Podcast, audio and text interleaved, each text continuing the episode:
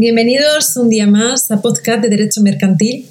Bueno, continuamos las lecciones de Derecho a la Competencia y de Derecho eh, también de la competencia desleal, ya viendo el último tema de este gran bloque. Eh, vimos eh, los temas relacionados con la competencia desleal y con el derecho de competencia en el ámbito internacional desde una perspectiva comunitaria y luego, pues en la última lección hemos visto el ordenamiento interno, ¿no? lo que dice nuestra normativa jurídica en relación al derecho de competencia y la competencia desleal.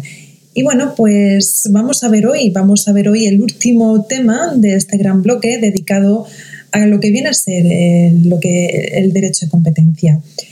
En este tema vamos a centrarnos en un principio muy relevante, muy relevante sobre el derecho de competencia y también sobre la competencia desleal, que es el principio de corrección en el tráfico.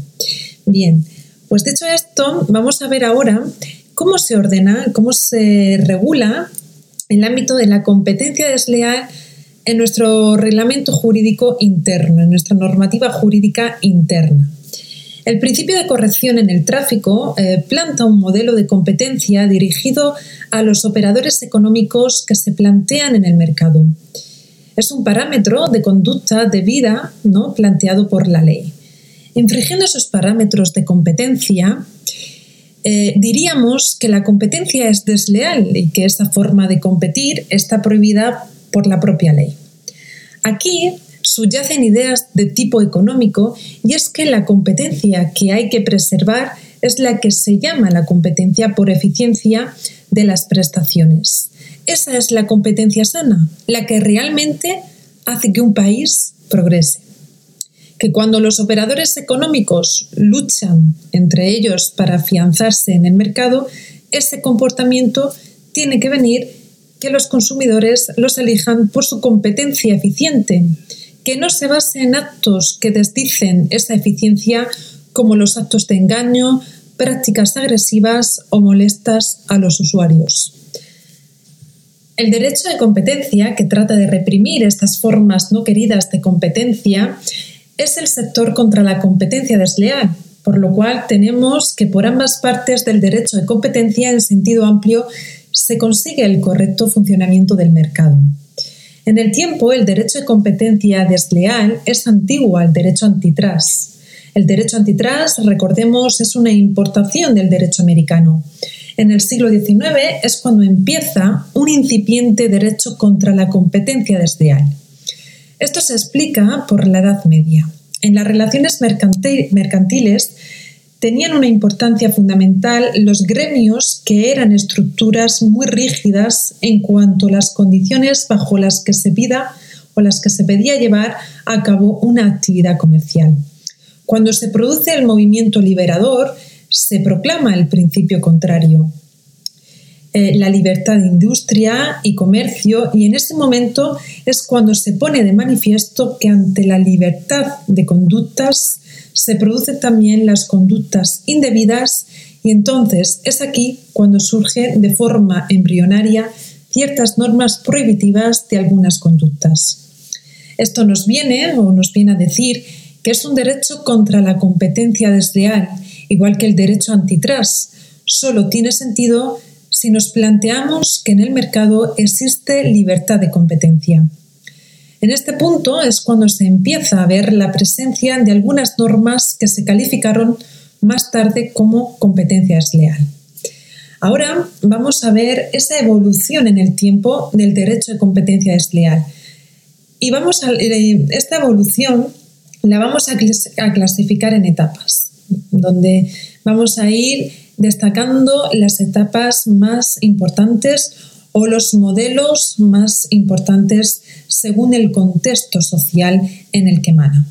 Bueno, pues en principio podemos hablar de tres modelos de competencia desleal. El primero de ellos es el denominado o la denominada etapa paleoliberal. Es el modelo propio del siglo XIX. En esta época, las normas de competencia desleal no son normas sintematizadas, no hay una ley que se llame así. Son disposiciones fragmentarias que además surgen al hilo de una concreta situación. Las normas originarias de competencia desleal existen en esta etapa de una manera muy vinculada a las marcas comerciales. Las marcas comerciales confieren un derecho exclusivo a sus titulares para utilizar ese signo en el mercado. En este siglo, en el siglo XIX, donde se estaba forjando el derecho de marca, la concepción de ese derecho exclusivo era bastante rácana. Es decir, en el sentido de que se dice que allí donde no alcance el derecho exclusivo había libertad de competencia. Había situaciones en el mercado que sin vulnerar el ámbito de exclusiva que concedía la marca no eran conductas correctas. Por ejemplo, el derecho de marca era para poner el signo en el producto y no se consideraba infracción del derecho de marca colocar la marca ajena en los documentos del empresario. Pero esto, sin embargo, confundía a los consumidores. Las normas de competencia tenían un carácter excepcional. En ese clima de libertad de competencia, el hecho de que hubiera estas normas o de que existieran estas normas mm, cercenaban la libertad de competir sería algo muy excepcional. Entonces, por tanto, podemos decir que en esta etapa paleoliberal eh, las normas eh, eran totalmente excepcionales, ¿no? Eh, había un clima de cierta libertad de competencia. Bueno, el segundo modelo es el modelo denominado profesional de competencia desleal, es el modelo profesional de competencia desleal. Y coincide con la consagración del liberalismo económico, que además conlleva el, el abstencionismo del Estado en la actividad económica de los particulares. Al Estado se le pide que de los instrumentos necesarios para que los operadores económicos desarrollen la actividad de industria, pues que los desarrollen. Esto coincide con eh, la consolidación de una clase empresarial que, por ejemplo, en Alemania fue evidente. El derecho de competencia desleal en esta etapa eh, se va, mm, digamos, se consolida de una manera acorde al contexto jurídico y económico, en el sentido de que se va a convertir en una normativa protectora de los intereses de los empresarios en el mercado. De forma que lo que era una, disciplina, digamos, fragmentaria, eh, se, sustituye, se sustituye por una disciplina general, en la que se trata de prohibir los comportamientos competitivos que se consideran incorrectos desde el punto de vista de la clase empresarial. En este, en este periodo, en esta etapa, que abarca desde principios del siglo XX a la Segunda Guerra Mundial, el objeto del derecho contra la competencia desleal es proteger a los empresarios frente a las conductas competitivas incorrectas de otros empresarios. Proteger, en definitiva, de la deslealtad de otros competidores. Esto es, muy importante, es sumamente importante que lo tengamos en cuenta porque el criterio del cual es el interés protegido nos delimita el paragón de actuación. Ese criterio ético, que se formuló de muchas maneras, surge de la forma de ver las cosas de una clase determinada, de la clase empresarial. En España, este tipo de competencia desleal fue captado de manera tardía en la ley de marcas.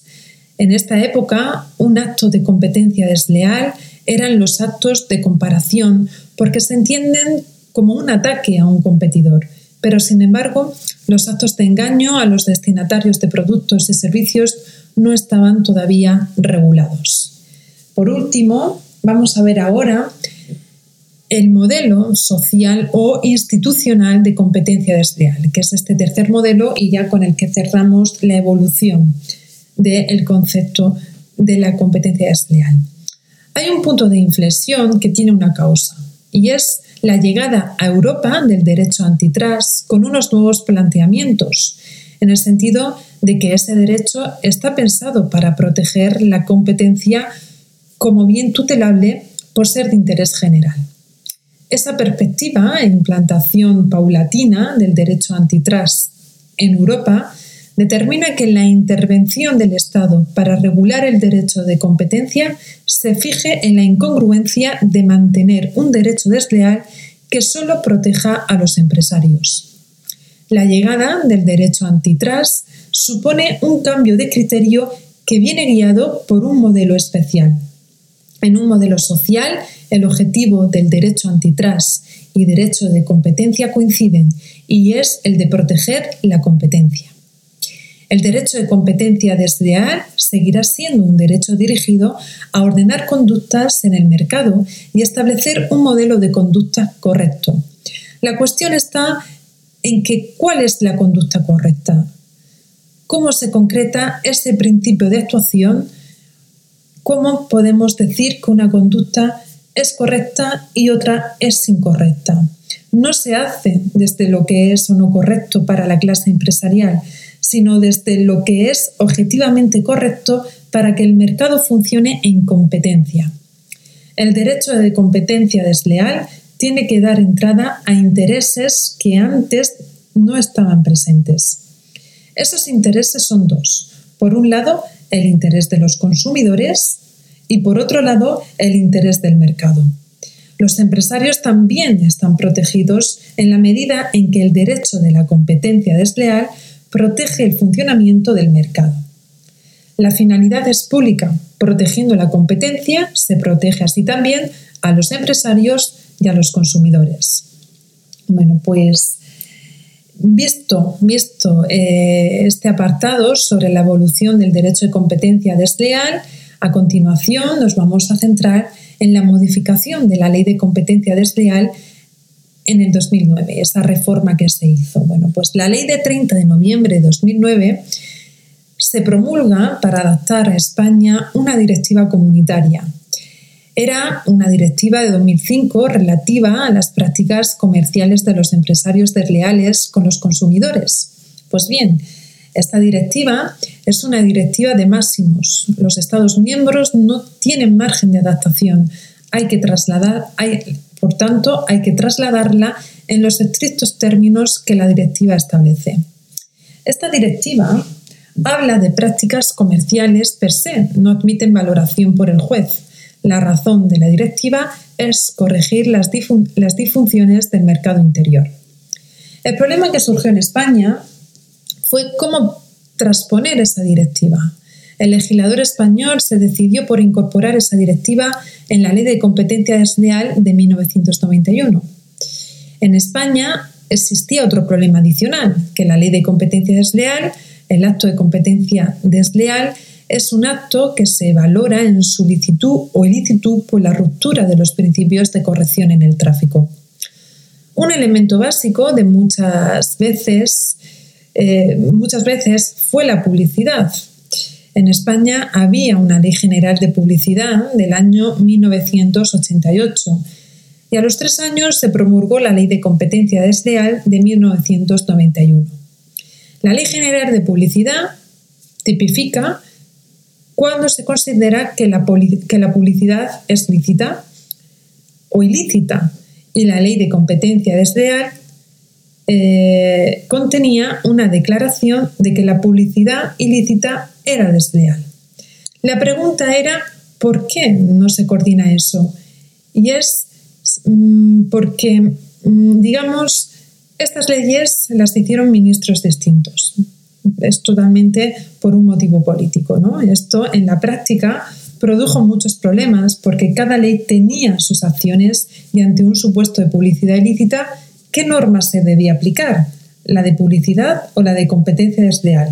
¿Qué acciones se utilizaban? En la Ley General de Publicidad se exigía un requerimiento antes de poner la acción. En la Ley de Competencia Desleal, no. Prevalecía, en todo caso, la Ley de Publicidad por ser la ley especial. Esto se solucionó en el 2009 con la reforma, con la reforma de la Ley de Competencia Desleal. Eh, se derogó el capítulo relativo a las acciones de manera que hoy en día no hay acciones específicas para combatir un acto desleal por ilicitud de la publicidad. Las acciones son las de la ley de competencia desleal. Bueno, ya ve, dicho visto, una vez que hemos visto esto, este, este tema, este apartadito de modificación de la ley de competencia desleal en el 2009, vamos a ver cuál es la estructura del acto de competencia desleal. En relación al ámbito de aplicación de la ley, de la ley de competencia desleal de 2009, tenemos que tener presente que en el artículo 3 se contempla el ámbito subjetivo. La ley será de aplicación a los empresarios, profesionales y a cualquiera, cualesquiera otras personas que participen en el mercado. ¿Qué pasa entonces con los sujetos que no realizan una actividad relativa al mercado? Pues según el Tribunal Supremo lo hace extensivo a todos los sujetos que participan en el mercado. La aplicación de la ley no podrá supeditarse la existencia de una relación de competencia entre el sujeto activo y el sujeto pasivo del acto de competencia desleal. La relación de competencia no es imprescindible, no es un presupuesto de aplicación de la ley. En relación al ámbito objetivo de aplicación, vamos a ver qué es un acto de competencia desleal en términos generales. El artículo, ley, el artículo 2 perdón, de la ley dice y establece que el primer requisito para calificar un acto de desleal es el que se realice en el mercado y con fines concurrenciales. Lo primero que quiere decir que rebase el ámbito empresarial de quien lo está llevando a cabo y en segundo lugar que el acto tiene que tener fines concurrenciales cuando se dirige a la oferta de bienes y servicios al mercado. Otro requisito adicional que conforma la estructura de un acto de competencia desleal es que la existencia de un acto de competencia desleal en principio no requiere la existencia de un elemento intencional. Es decir, no hace falta dolo o mala fe, porque está la ley cuando va tipificando varios actos de competencia desleal, a veces sí exige un elemento intencional, pero es digamos, es totalmente excepcional. Por ejemplo, en el caso de la violación de secretos se menciona la intención, pero de manera excepcional. Una acción para combatir los actos desleales es resarcimiento de los daños y perjuicios a ese idolo o culpa de la gente. Para que exista un acto de competencia desleal, no es necesario que se produzca un daño. La, potencia, la potencialidad viene, viene dada por el engaño. Con el engaño es suficiente. No es necesario que se produzca a efectos materiales o a efectos, eh, eh, digamos, morales un daño. Eh, ahora vamos a ver a continuación la tipología de los actos de competencia desleal. Y esto es muy importante. ¿Por qué? Porque con estos actos nos vamos a ver que son los que vamos a aplicar en vía jurídica, ¿no? Según se den, pues podremos así denunciarlos ante los órganos jurisdiccionales. Bueno, pues la ley, en relación a los actos de competencia desleal, destacar que la ley tiene dos grandes partes en cuanto a tipificación de los actos. El elenco tipificado de actos que se consideran desleales, que va de los artículos 5 al 31, y ahí vamos a clasificar estos, eh, los actos regulados desde el artículo 5 al 18, que son los que están en la ley, eh, desde ya, ya estaban en la ley del año 1991, y luego están los actos regulados desde los artículos 19 a 31 que la ley dedica a detectar prácticas que se consideran desleales en cuanto a los consumidores. Asimismo, el artículo 4, eh, relacionado en relación a la cláusula general de competencia desleal, establece que tiene que estar en toda ley de competencia desleal que se aprecie. Esta cláusula permite que actos de competencia desleal no tipificados puedan entrar a considerarse como actos prohibidos por esa vía. En términos generales, eh, comentaros que en cuanto a la tipificación de actos desleales, se puede decir que la ley puede resultar en exceso detallista, porque a veces va marcando cuando tipifica un acto de competencia desleal tanto lo que es desleal como lo que no lo es. Esto es bueno porque cuando se promulga la ley de competencia desleal en España no había tradición de este tipo de conductas eh, y por eso entonces resultó ser algo positivo para la valoración de los jueces, ¿no? a efectos interpretativos. La cláusula general está en el artículo 4 y en su párrafo primero tiene dos apartados. Uno primero, uno, el apartado 1, que dice que es desleal todo comportamiento contrario a la buena fe.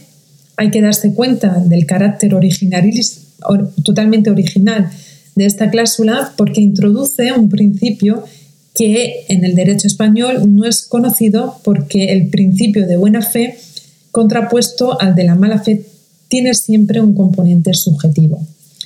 Esto se explica porque fue una mera copia de la cláusula sin más del derecho suizo.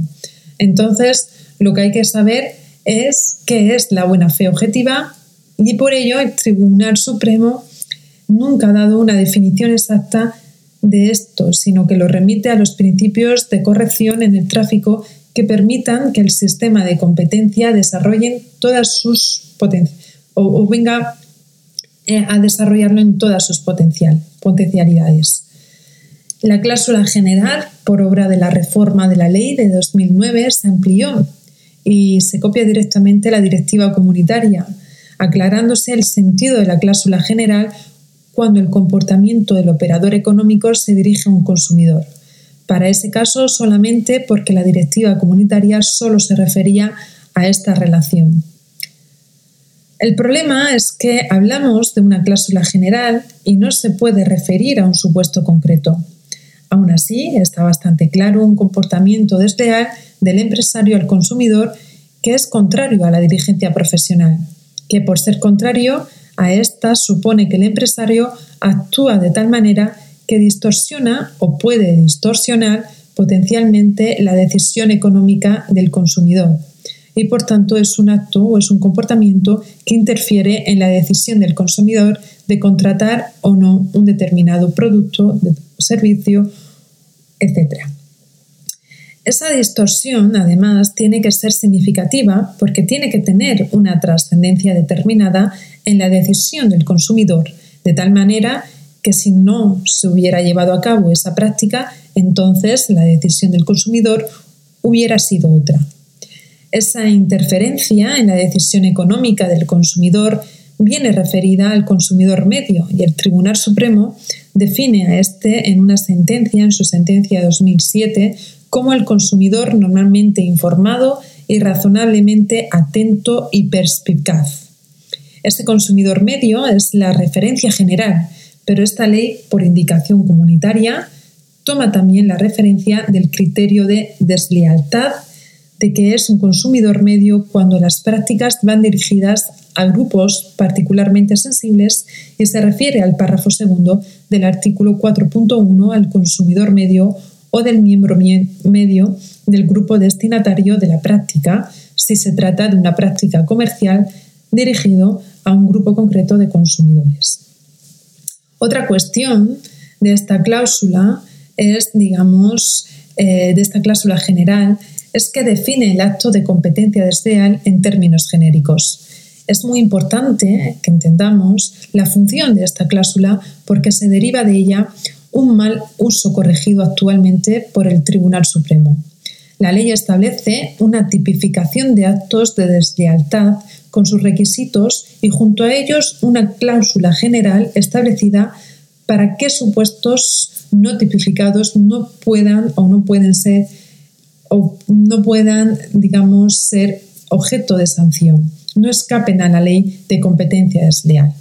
Su función no es suplir la ausencia de requisitos en actos desleales tipificados. Todo esto tiene que ver con la idea de que el principio general es de libre competencia. Entonces, la utilidad del artículo 4 es de ser un ilícito genérico donde podemos susumir actuaciones desleales que no están contempladas en la ley, que son distintas a las tipificadas. Bueno, pues visto esto, visto esto, voy a cerrar ya el tema y eh, voy a hacer otra parte, porque estoy viendo que se está alargando y bueno, pues eh, eh, lo, voy a, lo, voy a concluir aquí, lo voy a concluir aquí hablando de, de la cláusula general del artículo 4 y en el siguiente tema vamos a ver, vamos a continuar viendo que junto a la cláusula general la ley luego tipifica una larga lista de actos considerados desleales. Y entonces en el siguiente tema vamos a ver todos esos actos que, la ley considera como desleales. Bueno, pues muchísimas gracias un día más por escucharme. Espero que estéis eh, aprendiendo con estos postcat y completando vuestros apuntes y anotaciones. Eh, mucho ánimo para este inicio de nuevo curso. Mm, y bueno, pues eh, Derecho es una carrera muy bonita. Es una carrera muy bonita porque cogemos, digamos, muchos conocimientos muy variados de cosas y de temas y de materias muy relevantes en el día a día. Y eh, yo os sugiero y os aconsejo que lo veáis desde esa perspectiva, que aprendáis el derecho de manera práctica y de manera, digamos, dinámica, ¿no? que no lo veáis simplemente como eh, unos contenidos que tenemos que asimilar para los exámenes y luego ya olvidar, para nada. El derecho tenéis que aprenderlo de tal modo, estudiarlo de tal modo que lo entendáis, lo comprendáis, lo sepáis aplicar a la práctica y luego pues así también eh, será una forma de, que os perdure más tiempo en vuestra, en vuestra profesión o ya sea pues de cualquier ámbito. Ya sabéis que eh, las profesiones son muy amplias eh, una vez que se estudia derecho que también os lo irá diciendo la vida poco a poco cuál es vuestra vocación, ¿no? Porque ya os digo que son profesiones muy dispares, pero también todas muy, muy bonitas y también con cierta responsabilidad, ¿no? Responsabilidad profesional y social. Bueno, pues muchísimas gracias por escucharme, muchísimo ánimo y un fuerte abrazo. Nos escuchamos, nos escuchamos pronto. Un fuerte, fuerte abrazo. Hasta luego.